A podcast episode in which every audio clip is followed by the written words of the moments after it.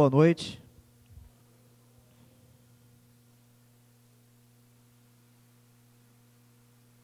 Beleza. Quero pedir hoje a tua ajuda.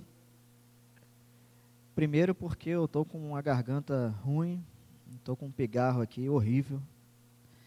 E segundo que é um assunto muito difícil, muito vasto.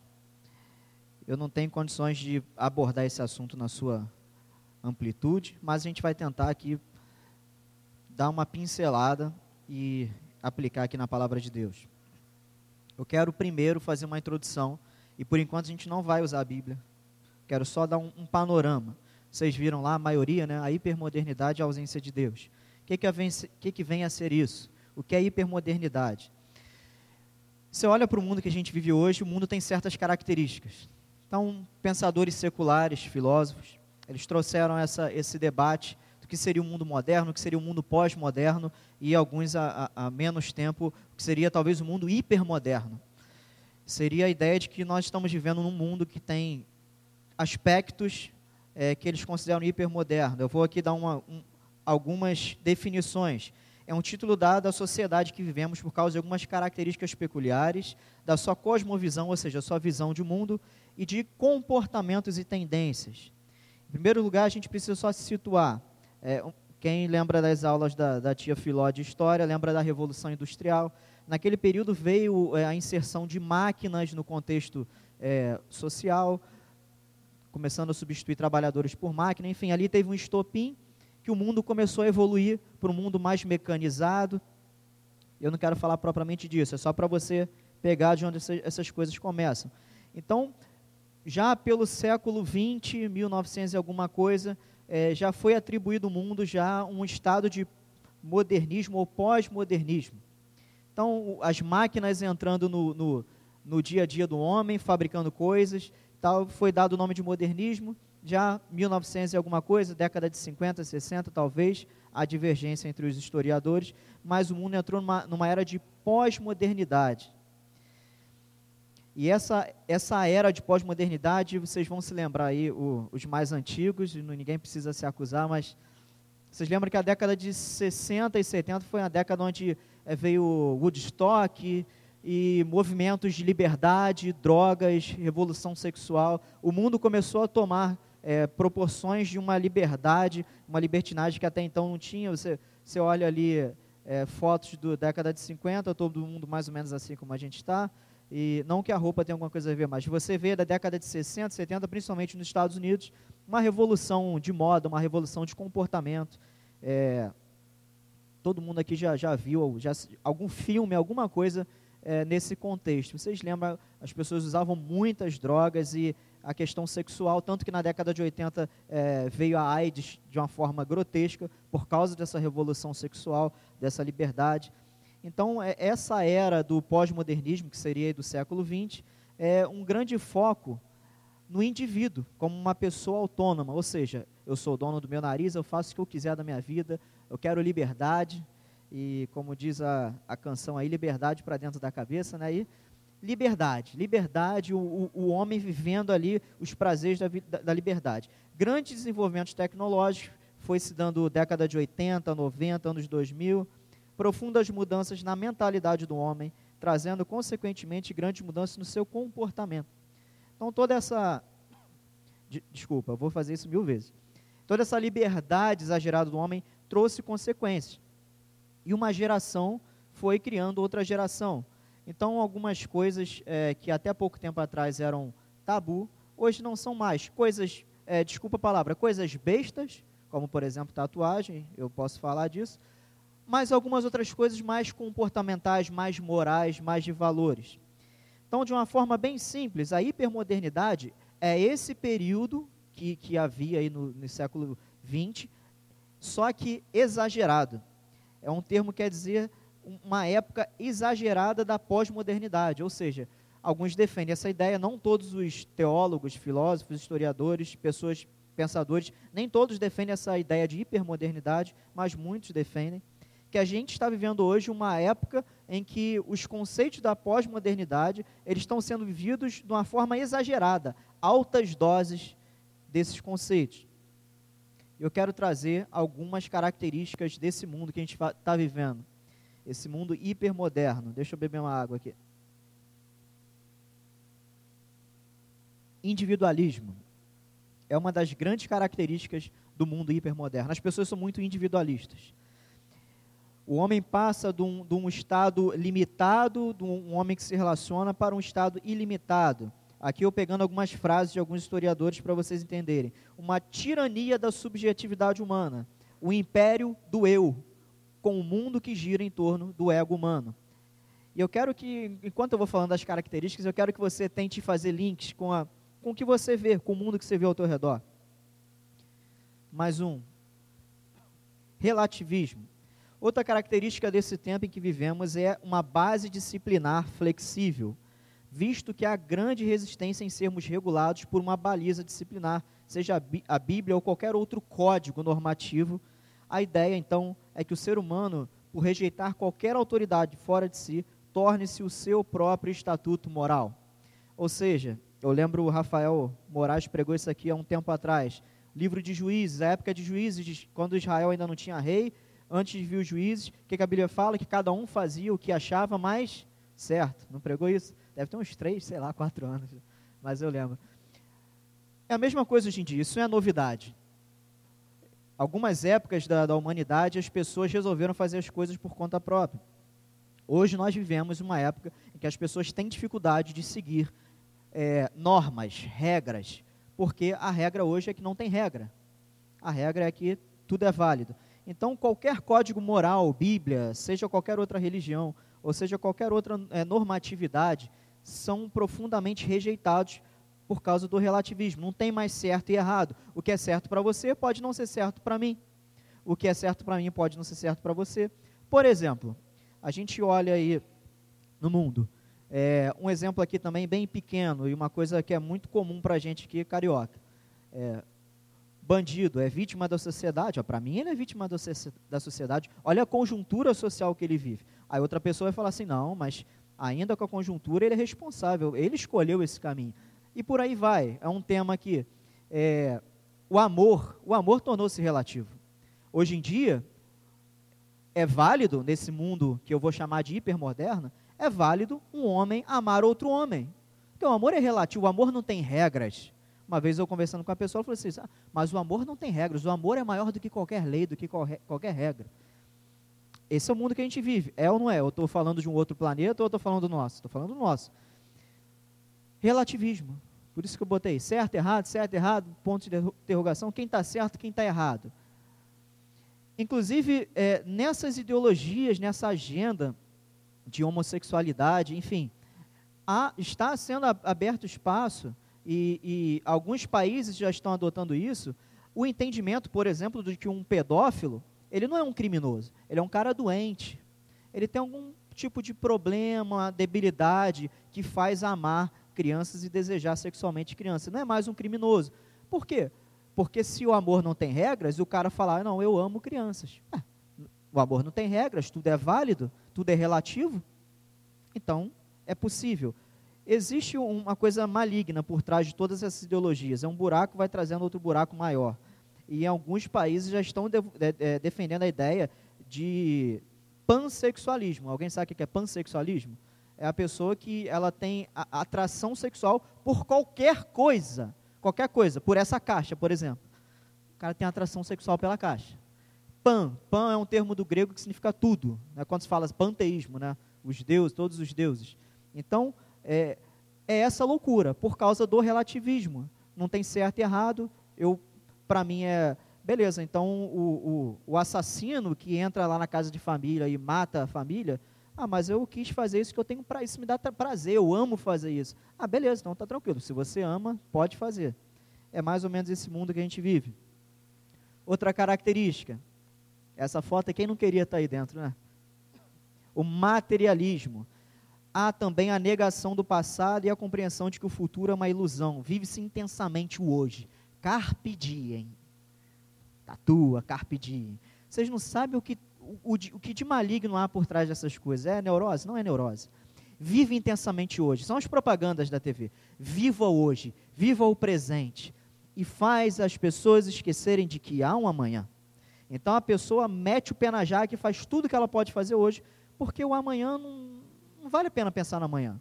Porque é o hoje que te dá prazer, é o hoje que te traz benefício. Materialismo também tem a ver, é, não só com o que eu falei aqui de, de sentimentos, de emoções, mas também das coisas materiais. Outra coisa, o antropocentrismo.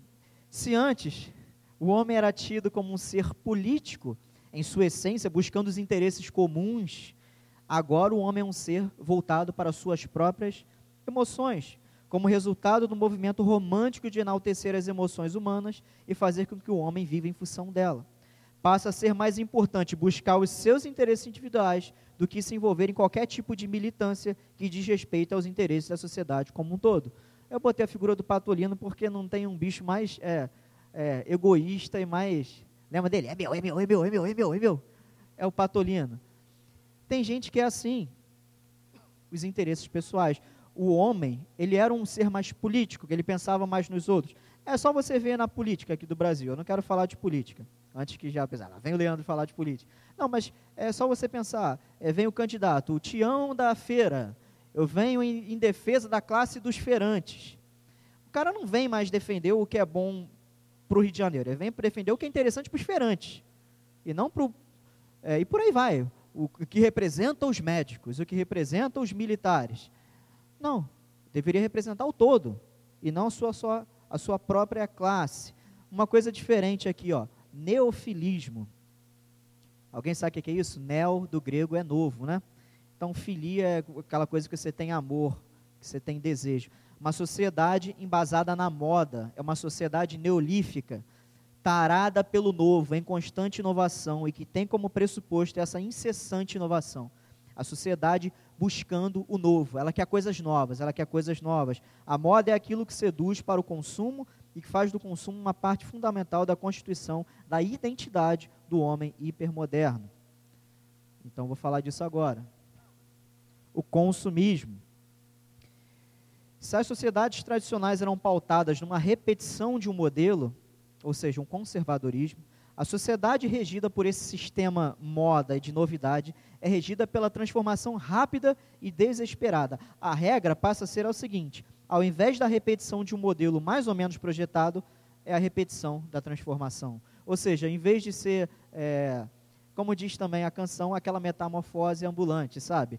é, do que ter aquela velha opinião formada sobre tudo. A ideia é essa: é, não ter mais um, um, padrão de comportamento, um padrão de vestir, um padrão de falar. Um, é, falando aqui de falar, tem professores aqui. O português está cada vez mais decepado. Tá? O português que se fala hoje, professora, é ou não é? O português que se fala hoje nas escolas e às vezes os nossos professores são forçados a, a ter que lidar com essa coisa como se fosse normal. Nossa língua está tá sendo decepada, um dialeto, o português é um dialeto. Quem anda de trem sabe que o, o bis extra não é dois reais, é do reais. É do, D-O, com acento circunflexional. Do reais, do reais, não é dois, é do, do. Então, é, é uma sociedade em que vai perdendo ali os valores. E como eu falei, consumindo, consumindo, consumindo. É a regra da inovação, não tem mais um, um modelo certo. É, vamos inovar, vamos inovar, novidade, novidade. Essa roupa aqui está legal hoje, amanhã já, se for um terno é, igual do máscara aqui, um paletó igual do máscara amarelo até aqui, é a moda e a gente vai comprar. Não, daqui a pouco é um smoke, beleza? E assim vai. Outra característica, o homem da hipermodernidade não tem tempo. É um ser sem tempo. É alguém que não tem tempo nenhum devido às suas atividades de trabalho recheadas de pressão. E ao mesmo tempo ele tem todo o tempo do mundo, né, né, Legião Urbana, caso seja um desempregado crônico. Às vezes, gente, às vezes eu me pego nisso. Às vezes eu chego em casa mais cedo, aí eu tenho algumas horas que eu poderia fazer alguma coisa. Às vezes eu só estou sentado vegetando ali, porque eu estou cansado, porque eu estou cheio de coisa e a gente tem o tempo do mundo, todo o tempo do mundo e não fazemos nada com esse tempo. Ou então vivemos uma vida com o tempo totalmente atropelado. Isso é uma característica desse mundo. Deu ruim, hein? Pode passar para o lado? Ah, é o computador? Foi. Beleza, obrigado. Outra coisa, a tecnologia avançada além do limite torna o homem mais isolado da vida real. As pessoas vivem hoje praticamente numa vida virtual. É quase que um The Sims. As pessoas vivem no mundo virtual. Os relacionamentos são virtuais. Outro dia eu conversava com uma pessoa aqui na igreja falando sobre isso, sobre a dependência é, da, da, questão do, dos celulares e tal. E as pessoas chegam a perder os vínculos afetivos é, esvaziando os conceitos de família, porque o homem vive muito sozinho agora na, na tela do celular. Beleza? Eu estou dando a corrida porque ainda quero falar da palavra. E por último, penúltimo, o hedonismo. Alguém já ouviu falar nisso? Hedonismo é uma ideologia, tudo que tem termina com ismo é um sistema de pensamento. É um sistema de pensamento, uma ideologia, um modo de vida, um estilo de vida, cujo busca prazer. Prazer. Por exemplo, é o hedonismo, é do hedonismo que vem, por exemplo, o masoquismo. Aquelas pessoas que se relacionam sexualmente, é, batendo uma nas outras, e não vamos ser puritano, mas eu falo de bater, bater, coisas violentas, violentas mesmo, pessoas amarrar, algemar, e soco, soco, chute, o pessoal está rindo. Mas é, por quê? É a questão do prazer, é a questão do prazer, não só sexual, mas o prazer do bem-estar. Uma sociedade que busca o tempo todo o bem-estar. O bem-estar. Ah, eu quero me relacionar com uma pessoa, ah, mas essa amizade, pô, o cara é chato, ele só fala daqui dos meus erros e tal, não me traz bem-estar. Ah, mas, pô, mas eu vou lá naquela igreja, eu quero ouvir uma palavra de, de ânimo, de alegria. Aí o pastor só falando de compromisso, de pecado. Ah, não, eu quero sair da igreja bem, eu quero me sentir bem. É o bem-estar, é o hedonismo que está é, é, inculcado na nossa mentalidade hipermoderna, porque é isso que o mundo vende. É isso que o mundo vende para a gente o tempo todo. Seja feliz. Gente, olha só, eu não estou falando contra algumas coisas. É só para a gente se atentar ao exagero das coisas. Seja feliz. Viaje bastante, o tempo todo. Vocês podem. Eu estou falando do exagero, exagero, pessoas que vivem para isso. Bem-estar, bem-estar, prazer, prazer, se sentir bem. E por fim, uma característica também já vem da pós-modernidade, a morte da religião. Gente, em última análise, o cristianismo não é uma religião, mas vamos tratar aqui num conceito um pouco mais filosófico, um sistema religioso, tá bom? A hipermodernidade tirou Deus de cena. Ainda no século XIX, um alemão, Friedrich Nietzsche, escreveu é, sobre a morte de Deus. Ele é o pai do niilismo, que é uma cosmovisão de mundo onde não tem certo e errado, é, onde valores morais não existem, daí também veio o relativismo. Então, a gente tem ali já essa coisa crescendo, crescendo, crescendo, crescendo, e a gente tem Deus fora de cena. Agora eu te pergunto, nesse mundo que a gente vive, a gente não tem tempo para nada. A gente tem um monte de prazer, bem-estar, dinheiro, bens. Qualquer um aqui vive muito melhor do que teu, tua terceira geração passada. Concorda comigo? Que teu tataravô tinha um estilo de vida muito pior do que o teu. Você tem, um, você tem mais recursos, você se alimenta melhor, você se veste melhor, você tem mais conforto. A gente vive um estilo de vida hoje, pô, maravilhoso. A gente tem tudo, a gente tem carros confortáveis, velozes, a gente come bem, a gente tem roupa boa, a gente tem tudo. Para que, que a gente precisa de religião? Para que, que as pessoas precisam de Deus? Essa é a ideia do mundo. Agora, como isso afeta a igreja? Quem tiver curiosidade, depois eu divulgo o nome do grupo musical aí. Na igreja, o que antes era convicção, hoje é opção. Os mandamentos divinos passaram a ser sugestões divinas. A igreja é orientada por aquilo que dá certo e não por aquilo que é certo. O pragmatismo missionário esvaziou o significado da oração e do seu espaço na tarefa da igreja. O que é pragmatismo? Ou seja, é um modelo, é, digamos assim, imediato e que dá resultado. Prático, modelo prático. Eu conheço igrejas onde, quando se inicia o ano, a diretoria se reúne e fala: não é mentira. Alguém falou aqui, acho que foi aqui que alguém falou há pouco tempo, ou eu ouvi numa pregação esses dias.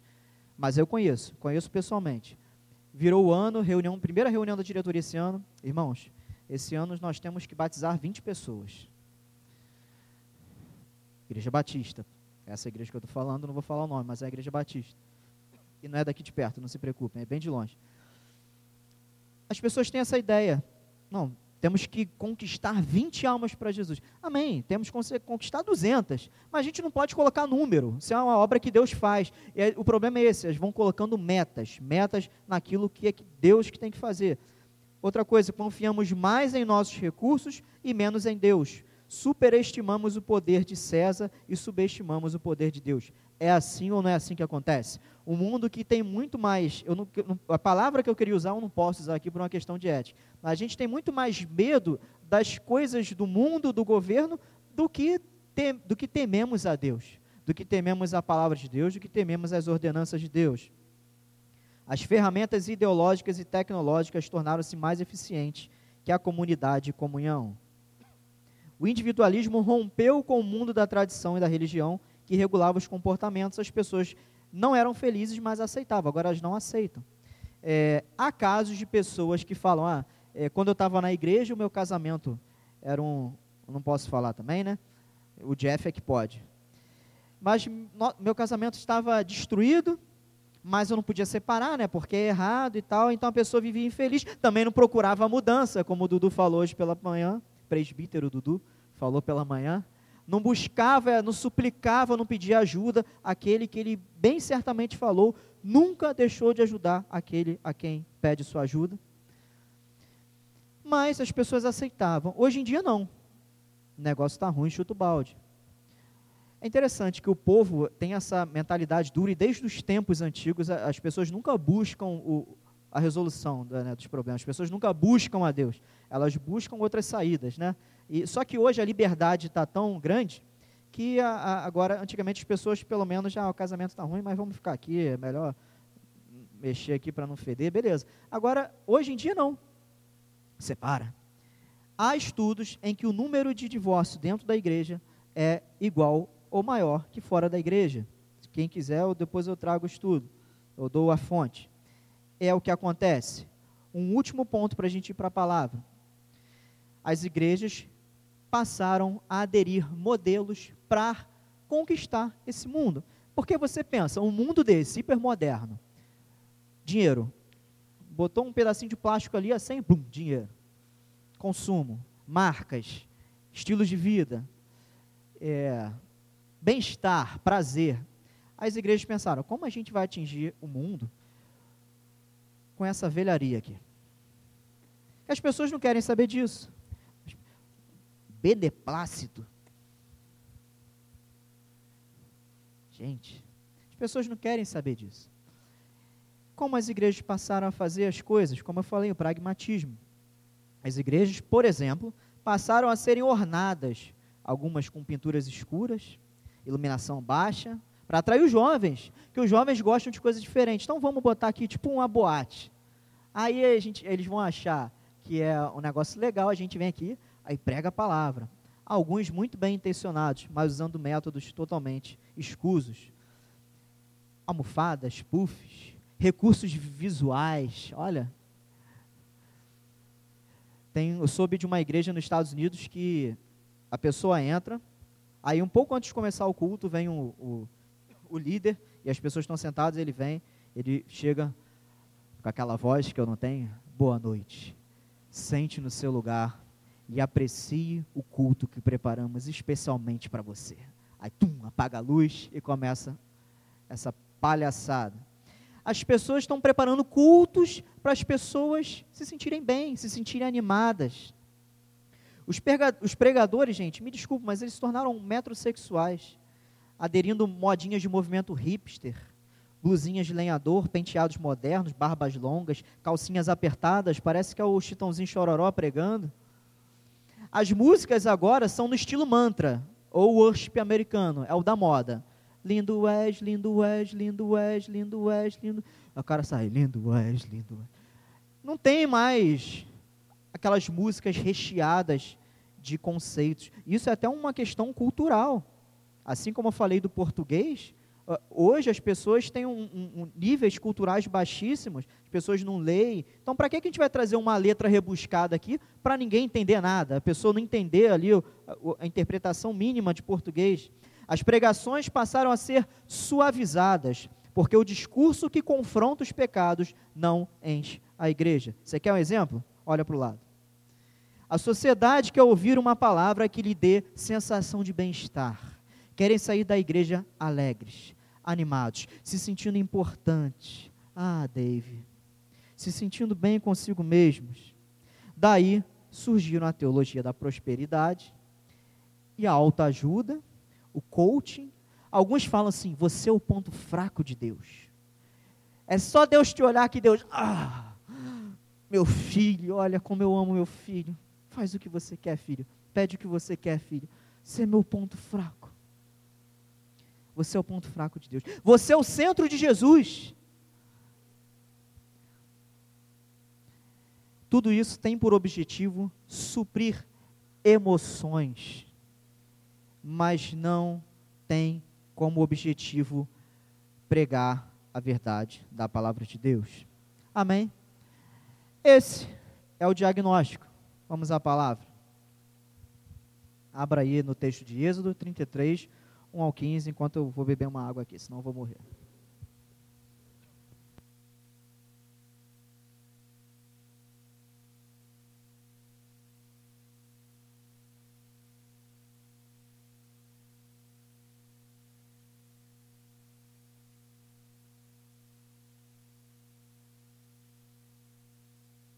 Vamos ler o texto. Diz assim: O Senhor disse a Moisés: Sai deste lugar, tu e o povo que tiraste da terra do Egito, e vai para a terra a respeito da qual jurei a Abraão, a Isaque e a Jacó, dizendo: Eu a darei à tua descendência. Enviarei um anjo à tua frente e expulsarei os cananeus, os amorreus, os heteus, os perizeus, os heveus e os jebuseus. Vai para uma terra que dá leite e mel, mas não irei no meio de ti, para que eu não te destrua no caminho, porque és um povo muito obstinado. Quando o povo ouviu esta má notícia, começou a chorar e nenhum dele, deles usou adornos. Pois o Senhor tinha dito a Moisés: Dize aos israelitas: És um povo muito obstinado. Se eu subisse no meio de ti, por um só momento te destruiria. Portanto, tira agora os teus adornos, para que eu decida o que farei a ti. Então os israelitas tiraram os seus adornos, desde o monte Horebe em diante. Moisés costumava pregar pegar a tenda e armá-la fora, bem longe do acampamento, e chamou-a de tenda da revelação. Todo aquele que buscava o Senhor ia à tenda da revelação fora do acampamento. Quando Moisés ia à tenda, todo o povo se levantava. Cada um ficava de pé na entrada da sua própria tenda e contemplava Moisés pelas costas até que ele entrasse na tenda. E quando Moisés entrava na tenda, a coluna de nuvem descia e ficava à entrada dela, e o Senhor falava com Moisés. E todo o povo via a coluna de nuvem que estava à entrada da tenda, e todo o povo levantando-se adorava cada um na entrada da sua própria tenda. E o Senhor falava com Moisés face a face, como quem fala com seu amigo. Em seguida, Moisés voltava para o acampamento, mas seu auxiliar, o jovem Josué, filho de Num, não se distanciava da tenda. E Moisés disse ao Senhor: Tu me dizes que eu faço subir este povo, mas não me mostras quem enviarás comigo. Disseste também: Conheço-te por teu nome e achaste favor aos meus olhos. Se achei favor aos teus olhos, rogo-te que agora me mostres os teus caminhos, para que eu te conheça, a fim de que continue a achar favor aos teus olhos. E considera que esta nação é teu povo.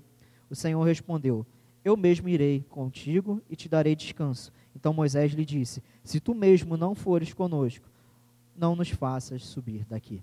Amém? Vamos orar. Senhor, te damos graças pela tua palavra. Pedimos que o Senhor, através do teu Santo Espírito, ilumine, Senhor, mentes e corações, para que possamos ser edificados pela tua palavra, Senhor, transformados, desafiados, confrontados. Que o Senhor fale aos nossos corações nessa noite. É o que nós pedimos todos juntos, em uma só voz dizemos: Amém. Amém, irmãos. Então vamos agora ao texto. Eu precisava te dar aquele panorama longo, didático ali para você entender o tipo de mundo que a gente vive e a gente vai relacionar com esse texto. O que, que aconteceu aqui? Todo mundo se lembra do episódio do bezerro de ouro? Moisés subiu ao monte, demorava, o povo, pô, Moisés está demorando, vamos resolver aqui conosco mesmo. Arão né, foi conivente, eles fizeram o bezerro de ouro.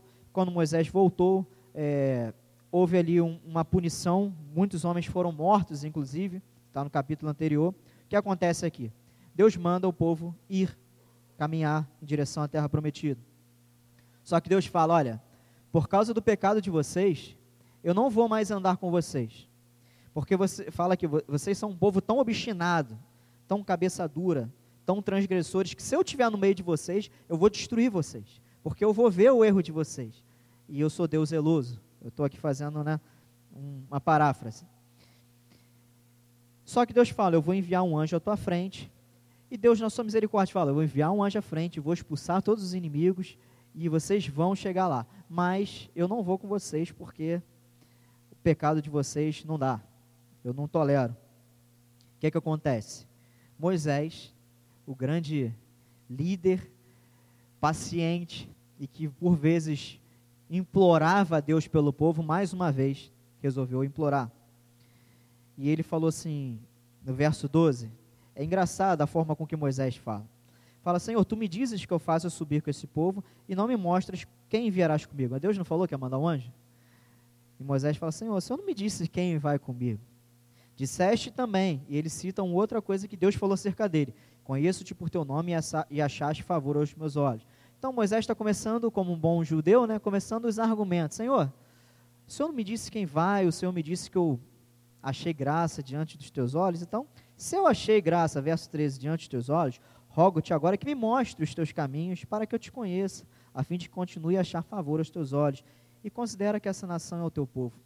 Então Moisés faz um pedido: Senhor, se eu achei graça diante de ti, me faz entender e lembra-se que essa nação é o teu povo. O Senhor respondeu e disse: Eu mesmo irei contigo e te darei descanso. Então Moisés lhe disse: Tu mesmo fores conosco, não nos faças subir daqui. É óbvio que Moisés não convenceu Deus. Deus tinha essa decisão na sua soberania. Mas isso serviu para mudar o próprio coração de Moisés e do povo. É, deixa eu te falar uma coisa. Esses dias a, a Carla botou no grupo, muito válido, um, do, um dos grandes propósitos da oração. As pessoas não entendem, a oração não é para você mudar Deus, não é para você mudar a situação. A oração é para você ser mudado. Você não, ora, você não ora simplesmente pela mudança das coisas, porque tem coisas que não vão mudar. Talvez Paulo lá, o último escrito de Paulo, segunda carta ao, ao Timóteo, Paulo ali já estava preso, com frio, doente, sozinho. Ele já estava às vésperas do martírio. Pouco tempo depois, segundo os historiadores, poucos dias depois, Paulo foi decapitado. E Paulo com certeza orou, Senhor, se puder me aliviar. Jesus orou, Pai, se puder, passa de mim esse cálice. Mas tem determinadas coisas que não vão acontecer porque não é a vontade de Deus. E a gente precisa submeter isso. Então quem precisa ser transformado somos nós. Nós é que temos que aprender a lidar com os decretos eternos de Deus a oração serve para que nós mudemos, não Deus mude. Foi o que aconteceu aqui. Moisés aprendeu um pouco mais de Deus e o povo mais ainda. Qual é o sentido disso tudo? Eu não quero fazer mais nenhuma exegese no texto aqui. Qual é o sentido disso tudo? Se tu mesmo não fores conosco, não nos faça subir daqui. Esse fores conosco, eu fui dar uma pesquisada lá no hebraico, não é simplesmente um verbo, é um verbo andar. Não é simplesmente a, o ato de se deslocar de um ponto a outro. Por exemplo, se eu sair daqui e andar aquela coluna lá atrás, andar até lá, eu andei, eu me desloquei. Mas o sentido verbal aqui no hebraico não é simplesmente andar de um ponto a outro. É um sentido de continuidade. Ou seja, andar para o resto da vida, viver. É como se Moisés estivesse falando assim: Senhor, o povo está aqui, o Senhor nos mandou andar. Eu não quero anjo, Senhor. Eu quero que o Senhor nos acompanhe. Eu quero a própria presença do Senhor comigo e com o povo. Mas não somente nesse deslocamento, mas por toda a nossa vida, o tanto que ele fala, me mostre os teus caminhos para que eu te conheça, a fim de continuar a achar favor aos teus olhos. Moisés clama que o Senhor ande com ele, não somente dali até chegar na terra prometida e dali acabou, não, mas um ato contínuo. Isso aqui é uma lição que a gente precisa aprender hoje. Como que a gente vai se relacionar com esse mundo hipermoderno, diante de tudo isso, que somos é, expostos, somos seduzidos, por muitas vezes somos cooptados e copiamos essas atitudes, esses padrões mentais, esses padrões comportamentais como? Muito simples. fazendo essa declaração de Moisés: Senhor, eu não quero viver se não for do teu lado. Senhor, não me faça lembrar um pouco de Elisa aqui, Senhor, não me faça continuar a viver nesse mundo, se não for para viver contigo, comigo. Mas viver com Deus, falando aqui para a igreja, mas todo mundo vive com Deus, todo mundo anda com Deus. Será? Será que nós temos andado com Deus? Anda com Deus, segura na mão de Deus. Acertei? Sabia. Será que temos andado com Deus? Será que temos caminhado, é, não somente numa situação, ah, uma enfermidade, e você busca ali a Deus, busca a Deus, busca a Deus, só nesse deslocamento. Aí chegou lá, você esquece de Deus. Parece muito louco falar dentro da igreja sobre andar com Deus, sobre se relacionar com Deus. Mas a realidade e a experiência mostra que muitas pessoas estão na igreja sem se relacionar com Deus. Eu quero trazer três pontos aqui para a gente finalizar. Um termo que alguém cunhou e é muito verdade. Todo mundo sabe o que é o ateísmo, certo? Um ateísmo é um sistema de pensamento que nega a existência de qualquer divindade. A negação, teísmo, né? Existência de uma divindade. Ateísmo, alguém que não crê em, na existência de nenhuma divindade.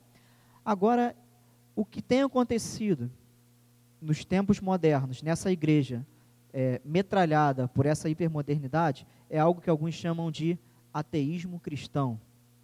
Ateísmo cristão. Como é que pode ateísmo cristão? Lembra do livro? O ateísmo cristão. Como é que pode? Se o cara é ateu, ele não acredita em Deus nenhum, como é que ele vai ser cristão? Sabe como isso se dá? Preste atenção aqui agora. Ateísmo cristão é quando você diz que crê em Deus e, parafraseando a Bíblia, você faz bem, porque até os demônios creem. E os demônios tremem, e muitos de nós nem tremem mais. Mas você crê em Deus, mas você não se relaciona com Ele. Eu creio em Deus, você ora? Não. Eu creio em Deus, você lê a palavra? Não. Eu creio em Deus, você está buscando o Espírito Santo? Não. Eu creio em Deus, você está se relacionando na igreja, está se congregando? Não. Me desculpe a franqueza, eu quero te desafiar nessa noite, mas você é um ateu prático.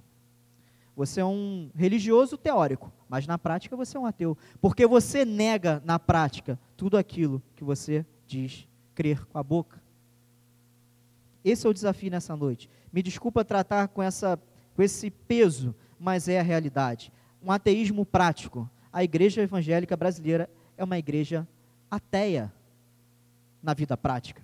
Porque vir aqui cantar, se arrepiar, ouvir a palavra, concordar, e de segunda a sexta, você não separar um minuto para você sentar de frente a esse livro, ler um salmo. Eu já falei aqui uma vez, a gente aprendeu isso no seminário. Quando você não tiver nem força para orar, leia um salmo. Leia um salmo em forma de oração. E você não. Um minuto para você ler o. Sei lá qual o menor salmo aí. Vamos pegar o 121, 122, são bem pequenos ali, os cânticos de romagem. Você. Nem isso você faz de segunda, de segunda a sábado você é um ateu. Me desculpa, você é um ateu prático. Você confessa algo e você não pratica. O que, que Jesus falou? Que quem ouve as minhas palavras e as pratica é prudente, sábio, está edificado. Aí você não sabe por que, que a tua vida está tão complicada. Não que quem busca a Deus tem uma vida perfeita, mas determinadas situações que nos metemos, que criamos, que deixamos crescer, se dão pela falta de busca a Deus. Opa. Ateísmo cristão, primeiro ponto. Cuidado com o ateísmo prático. Pode saber esse livro de cabo a rabo. Pode conhecer teologia de cabo a rabo Pode conhecer grego, hebraico de cabo a rabo. Se não se relaciona com Deus, faz pior que os demônios. Que os demônios creem e tremem. Porque quando, quando vem uma palavra de Deus, sai em nome de Jesus, ele obedece. E às vezes crentes ouvem, busque a Deus e não obedecem. Busca ao Senhor e não obedece. Se arrependa de seus pecados, pare com seu pecado, esmurre a carne, como Paulo fala. Se preciso for, arranque os olhos. Esses dias alguém me mandou um. O que, que houve? Ah, eu que apertei. Alguém me mandou um vídeo do pastor Paulo Júnior, que é muito conhecido da internet, dele falando como que a gente às vezes erra ao lidar com o pecado. Senhor, me dá forças para lidar com o pecado. Aí você às vezes se mete na situação ali que o pecado está ali e você está ali do lado. Cara, é óbvio que você vai se sentir seduzido. Foge. É isso que Jesus fala. Arranca os olhos, arranca a mão. É melhor entrar caolha no céu. É um caolha é um termo já da minha infância já, né? Do que você perder a vida eterna.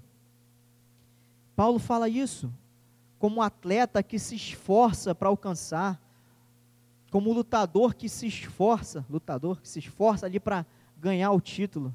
Já até uma vez falei isso também na carro. Um título ali que precisa a pessoa dar o sangue.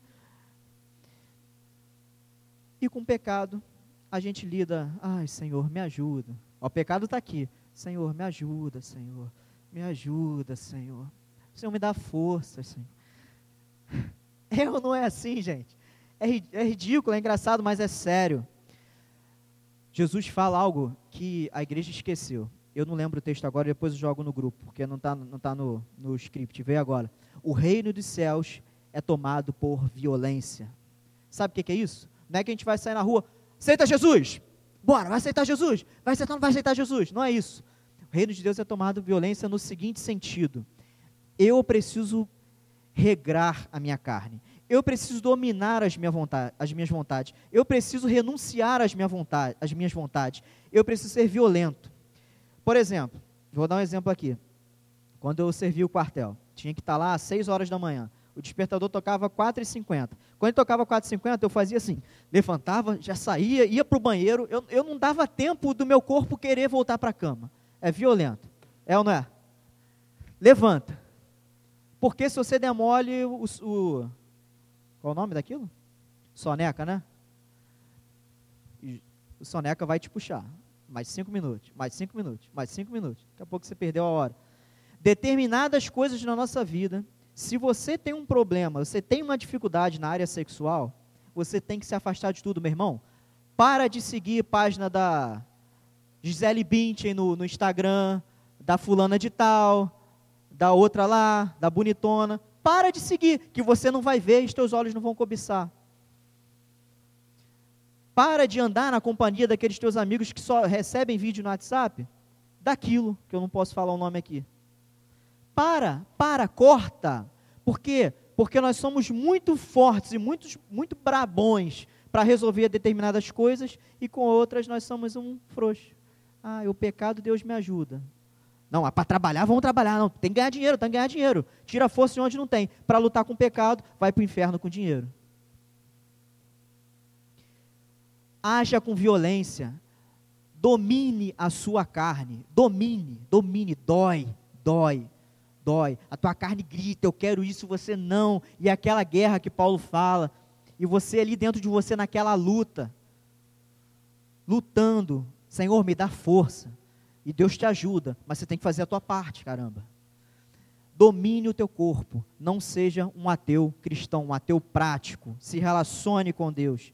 E quantas vezes a gente pregar, a gente fala, ore, leia a Bíblia.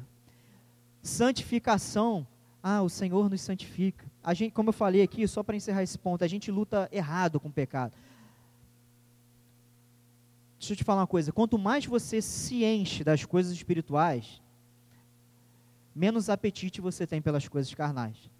Então, não é deixando de fazer as coisas erradas que você vai se santificar, é deixando de fazer e fazendo aquilo que você tem que fazer. Deu para entender? Não é simplesmente vou deixar de pecar. Porque se você deixar ali aquela situação lá que você sabe aí dentro de você agora, aquela situação lá tu largou, não, consegui aqui, uh. Aí segunda. Aí tu não separou tempo nenhum para buscar Deus. E, gente, eu vou, vou botar minha cara a tapa. Eu estou falando de mim, tá? Eu estou contando aqui uma experiência minha. Eu não vou mais fazer isso. Aí, segunda, passou, trabalhou, beleza, estudou, fez lá as minhas atividades. Deus, nada. Terça, nada. Quando chega na sexta, o que, que acontece com aquela situação que tu topa com ela? Tu puf, cai. Caramba, Senhor, de novo. Mas, cara, você de segunda a quinta, você não fez nada para se encher das coisas de Deus. Como é que você quer resistir às tentações? Você precisa se encher de Deus. Não somente deixar de fazer. Ai, deixei de fazer na segunda. É igual o Alcoólicos Anônimos, vai marcando lá. Um dia limpo, dois dias limpo. Mas você não tem que estar tá limpo, você tem que estar tá cheio de Deus. Não somente limpo. Porque se você não se encher de Deus, você fica vazio.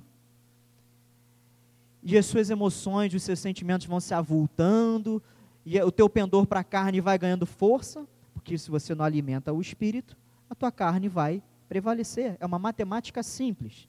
Segunda coisa, para a gente conseguir vencer nesse mundo. Um testemunho fiel. Fiel. Eu estava esses dias lendo lá sobre os marines americanos, eles têm um lema lá que eu até botei no meu WhatsApp que achei lindo, né? Sempre fiel, sempre leal, a lealdade que eu estava vendo, né? Os americanos, aquele patriotismo que os americanos têm, aquele amor pela nação, os militares principalmente. Lealdade, um testemunho leal ao teu Senhor um testemunho que você vai estar tá numa situação e você vai, caramba, se eu fizer isso, não é meramente um erro, eu estou sujando a honra do nome do meu Senhor.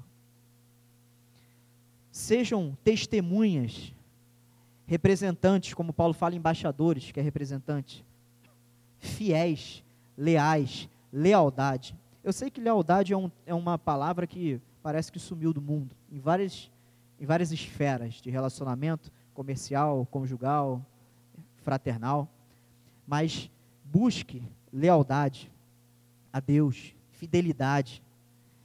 É aquilo que te custa, é aquilo que te custa. Vai te custar ser fiel a Deus, vai te custar ser leal a Deus. E são justamente esses os bem-aventurados. E o terceiro e último ponto: poder do Espírito Santo. Ah, mas a gente já tem o Espírito Santo. Tem. Já fomos batizados do Espírito Santo, sim. Todos os crentes regenerados foram batizados do Espírito Santo. Mas por que, que a Bíblia fala para se encher do Espírito Santo? Se a Bíblia fala para se encher, eu pressuponho que se alguém pode ser cheio, é porque alguém pode ser vazio. Não é muito difícil, né, a gente chegar a essa conclusão, né? Busquem o Espírito Santo, enchei-vos do Espírito Santo. Porque nada mudou. Quem é cria do exército aqui sabe. Nada mudou, nada mudou. O Espírito Santo ainda está aí. O Evangelho é pregado no poder do Espírito. A vida cristã se dá no poder do Espírito. O que, que vem a ser isso? Pular, rodar? Não, não estou falando disso. Eu estou falando do poder do Espírito Santo. O que, que vem a ser isso? Discernimento, sabedoria, estar cheio do fruto do Espírito. Estar cheio do poder de Deus no sentido de que, quando você fala, as pessoas ouvem. Isso não reside em você, é Ele que te dá, mas você busca, você busca o poder de Deus. Lembrando aqui, Paulo, perdão, Pedro, lá em Atos 2, veio o advento de Pentecostes, todo mundo conhece. Passou um tempo disso, Pedro pregou cheio do poder de Deus. E alguém lembra o que aconteceu? Quantos mil foram batizados? Três, cerca de três mil. E numa outra ocasião, acho que ainda no capítulo 3, se não me engano, ou 4, acho que mais cinco mil, se não me falha a memória agora. Porque Pedro estava cheio do poder de Deus. Óbvio que ali estava na era da igreja, é óbvio que Deus fez coisas ali extraordinárias para ampliar a igreja primitiva. Mas nada mudou. Deus ainda é o mesmo. É óbvio que ele, estamos na era da igreja, é, Deus, preste atenção, não abre mais mar vermelho, não porque ele não tem poder, mas a gente vê, eu falei hoje para os adolescentes, Deus faz milagres hoje ainda, à torta e à direita. Deus faz milagres. Não é esse que a gente fala assim, ah, é, salvar uma vida é um milagre. Beleza, é verdade. Mas Deus também faz outros tipos de milagres. Deus faz. A gente não pode negar isso. No entanto, a forma ordinária com que ele mesmo determinou que a igreja funcionasse é por meio da pregação da palavra. pela fé, pela graça, e ele dá os meios. Mas isso não exclui o poder do Espírito Santo de Deus. Busquem o poder do Espírito Santo de Deus. É ele que te sustenta. Qual é o nome dele? O que, que o filho falou? Eu vos enviarei o Consolador, Paráclitos no grego, que também é traduzido como advogado, em algumas, em algumas partes ali lá em 1 João, temos um advogado junto a Deus que perdoa os nossos pecados. É o mesmo termo, paráclitos, ou seja, o auxiliador, o consolador, o nosso advogado. Meu advogado é o meu Senhor, como diz aí, né? Mas ele está do nosso lado, ali falando de Jesus. E aqui no texto de João falando do Espírito Santo, Jesus nosso advogado e o Espírito Santo nosso consolador. A mesma palavra. Ele nos consola, ele nos conforta, ele nos auxilia. Ele intercede por nós com gemidos inexprimíveis, fala a palavra. Parece que a pessoa do Espírito Santo ficou um pouco esquecida no mundo moderno. Amém? Três coisas. Cuidado, cuidado, cuidado. Para vocês não serem ateus práticos. Vai à igreja.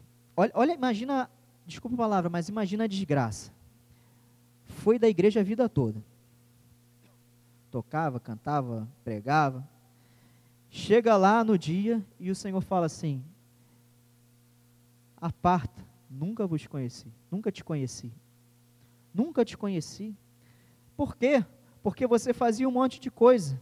E por vezes você foi instrumento dele, porque ele usa na instrumentalidade. Mas não significa que a pessoa vai ser salva. Assim como ele usou Nabucodonosor, Ciro, Faraó, ele usa para a instrumentalidade dele, mas não são servos dele. Lá no final a gente descobre. Olha que desgraça.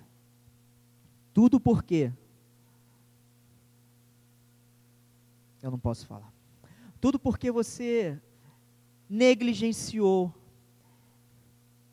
todos os alertas que Deus deu. Gente, isso é muito sério, muito sério. Não sejam ateus práticos busquem a Deus. Como eu falei aqui de um testemunho meu pessoal, a minha vida mudou no dia que eu tentei de lutar, tentei parar de lutar contra um pecado de estimação com as minhas próprias forças. Primeiro que eu não tinha força. Às vezes eu tinha umas vitórias isoladas. Mas era sempre o meu calcanhar de Aquiles.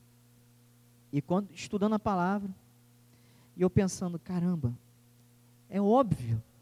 Porque se eu não encher o meu coração de Deus, eu não vou conseguir, nunca, nunca. Aí vai ser todo domingo aquela oração, Senhor, perdoa, eu fiz de novo, Senhor, perdoa, Senhor, perdoa, perdoa. Senhor, meu filho,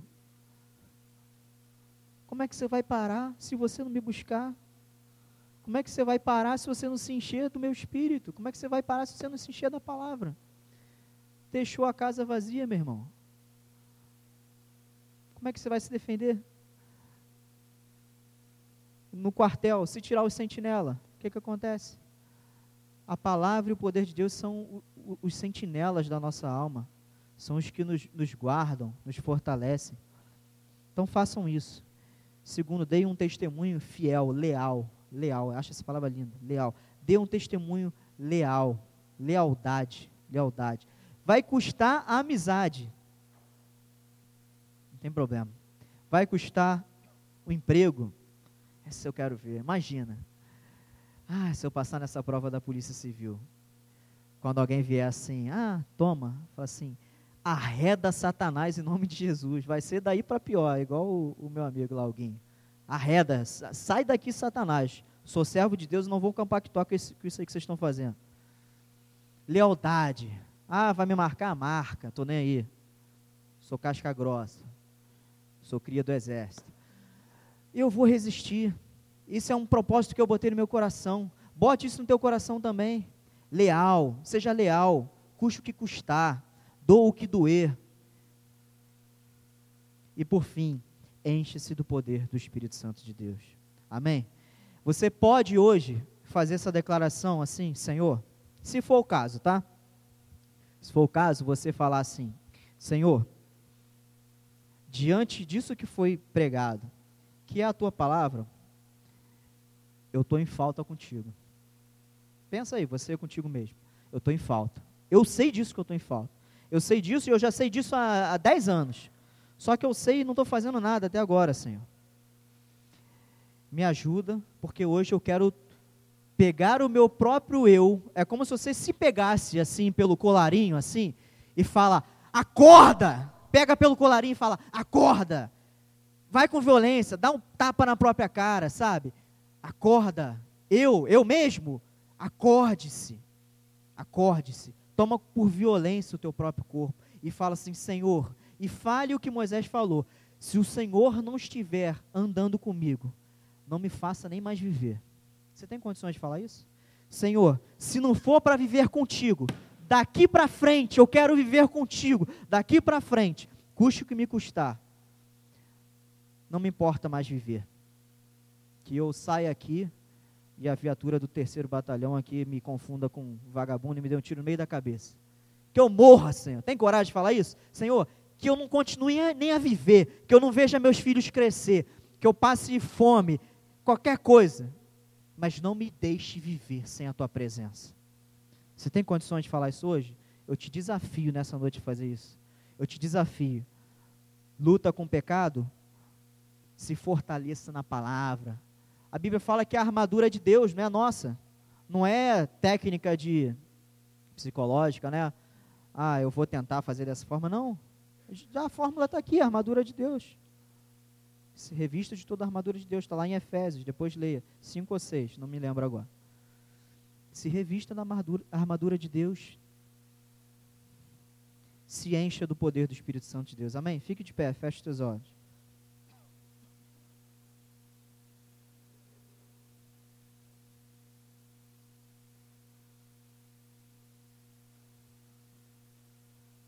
Senhor, eu te peço, Pai, perdão pelos nossos pecados, Senhor.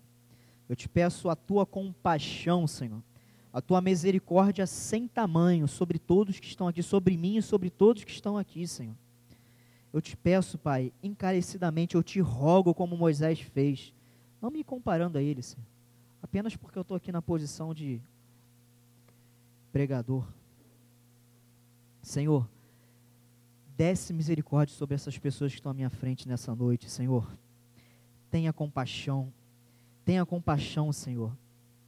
Sopra o teu Espírito Santo sobre corações destruídos, sobre corações embrutecidos, sobre corações entenebrecidos, Senhor, pelo pecado, pelo mundo, por esse mundo hipermoderno, Senhor, que por vezes, Senhor, já permeou toda a mentalidade, Senhor, dos meus irmãos. Senhor, perdoa os pecados, Transforma, Senhor. Eu te peço, meu irmão, ora aí comigo. Transforma, Senhor. Transforma as nossas vidas. Peça aí você, fala, Senhor, transforma o meu coração. Você que precisa, fala, Senhor, transforma o meu coração. Senhor, transforma essa situação. Senhor, transforma a vida do meu marido. Transforma a vida da minha esposa. Transforma a vida da minha mãe. Faz algo, Senhor, que os meus olhos naturais não conseguem nem enxergar. Eu não sei nem o que fazer, Senhor. Não há o que fazer a não ser um milagre do Senhor. Senhor, segundo a tua vontade e misericórdia, realize, Senhor, verdadeiros milagres no nosso meio, Senhor. Transforma, Pai, aviva, muda, Senhor, radicalmente, Senhor. Muda radicalmente, Senhor. Chacoalha, Senhor, sacuda, Senhor, faça a tua obra, Senhor. Pega na curva, Senhor. Transforma, Senhor. Transforma. Peça, meu irmão, ore. Você está muito calado. Eu quero ouvir você orando. Nós estamos aqui para isso, é para orar. Peça a Deus, Senhor, enche-me com teu Espírito Santo para eu resistir esse meu pecado e dar um nome ao teu pecado. Porque bem-aventurado é aquele que confessa. Porque se confessarmos os nossos pecados, Ele fiel e justo para nos perdoar. Tem que ter confissão. Pecado tem nome dê nome ao teu pecado, confesse a Deus: Senhor, eu sou viciado nisso, Senhor, eu não consigo parar com isso, Senhor, eu estou nesse estado. Dê o um nome a Ele, confesse, se arrependa, Ele vai te ajudar. Ecoando o que foi falado pela manhã, não existe uma única pessoa que não clamou o nome de Jesus de Nazaré e não foi auxiliado. Não existe, o Senhor não deixa de auxiliar. Tu és o auxiliador, Senhor, nosso advogado. Tem misericórdia de nós, de nós, Senhor.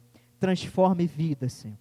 Transforme vidas, Senhor. Não nos deixe, Senhor, ser hipócritas, Senhor, de estarmos aqui bonitinhos falando do Teu nome e passando a semana inteira negligenciando a Tua palavra, negligenciando a oração, negligenciando o jejum, negligenciando a comunhão e vivendo, Senhor, para esse mundo, vivendo para as coisas do mundo, Senhor, vivendo para ter, para possuir, para progredir, para ter aumento, para viajar, para fazer várias outras coisas que vão ficar aqui e não vão acrescentar um milésimo na nossa estatura espiritual, Senhor.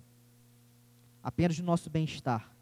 Senhor, faça a tua obra, eu te peço, Pai, eu te rogo, faça a tua obra, Senhor porque no nosso braço a gente não consegue, Senhor. Com as nossas palavras nós não mudamos corações, mas a tua palavra, como diz ela própria, é martelo que esmiuça a penha, Senhor. Ela quebra o coração mais duro, ela transforma a situação mais adversa, Senhor. Nós confiamos e somente, Senhor, confiamos na tua obra, Senhor.